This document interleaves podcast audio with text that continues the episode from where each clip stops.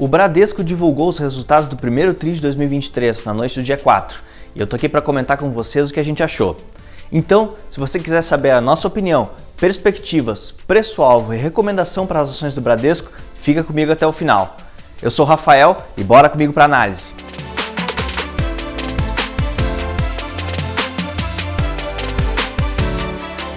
Bom, Bradesco apresentou um resultado que a gente considerou negativo nesse primeiro TRI, com lucro líquido recorrente de 4,28 bilhões, equivalente a um retorno sobre o patrimônio líquido de 10,6%, considerado baixo para os padrões dos bancos.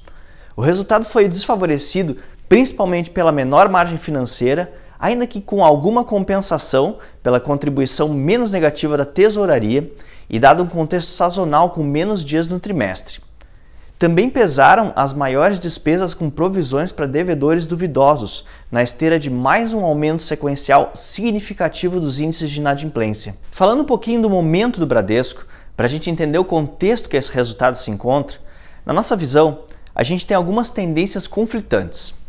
Vamos começar pela margem financeira bruta, que é a principal linha de receitas, basicamente o faturamento do banco sobre os empréstimos que ele possui ele vem mostrando uma estabilidade quando a gente calcula ela como um percentual sobre a carteira de crédito, atualmente em torno de 10%.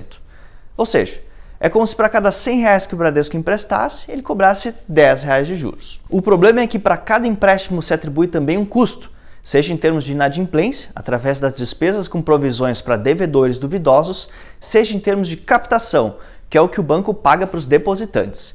E esse custo vem subindo em ritmo bem maior que as receitas. Apenas para ter uma ideia, no primeiro TRI de 22, há um ano atrás, a margem financeira líquida, que é a diferença entre as receitas de juros e os custos de captação e provisões, era de cerca de 6,7%, enquanto nesse primeiro TRI de 23, esse percentual já caiu para cerca de 4%.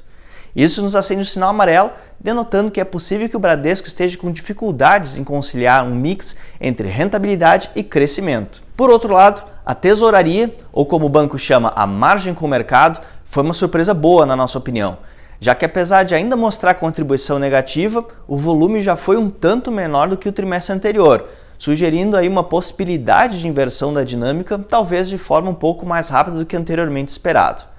Apenas lembrando que essa receita de tesouraria é uma fonte de receitas muito importante para os bancos e no caso do Bradesco, ela vem sendo negativa por conta da subida rápida dos juros que a gente viu recentemente, que acabou gerando um descasamento na exposição de títulos indexados entre pré e pós-fixados por conta da estrutura de ativos e passivos do Bradesco. Voltando para os aspectos menos favoráveis, o crescimento da carteira de crédito classificada no comparativo anual ficou em apenas 3,8%, que é aproximadamente um terço do que o mercado de crédito brasileiro cresceu no período, o que mostra forte desaceleração diante da seletividade em andamento no Bradesco.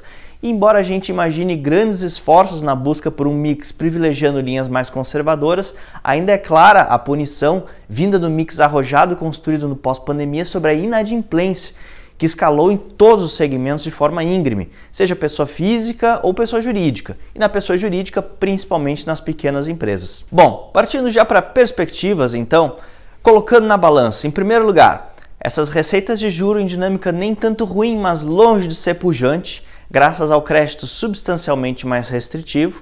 Em segundo lugar, receitas de serviços mais comedidas, graças à correlação com o crescimento de crédito, que vem fraco.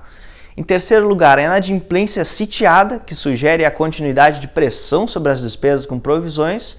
E por fim, a contínua postergação do ciclo de queda da taxa de juros, que é uma condição que poderia ser capaz de reanimar as receitas de tesouraria e descontrair os custos de captação e a capacidade de pagamento dos devedores.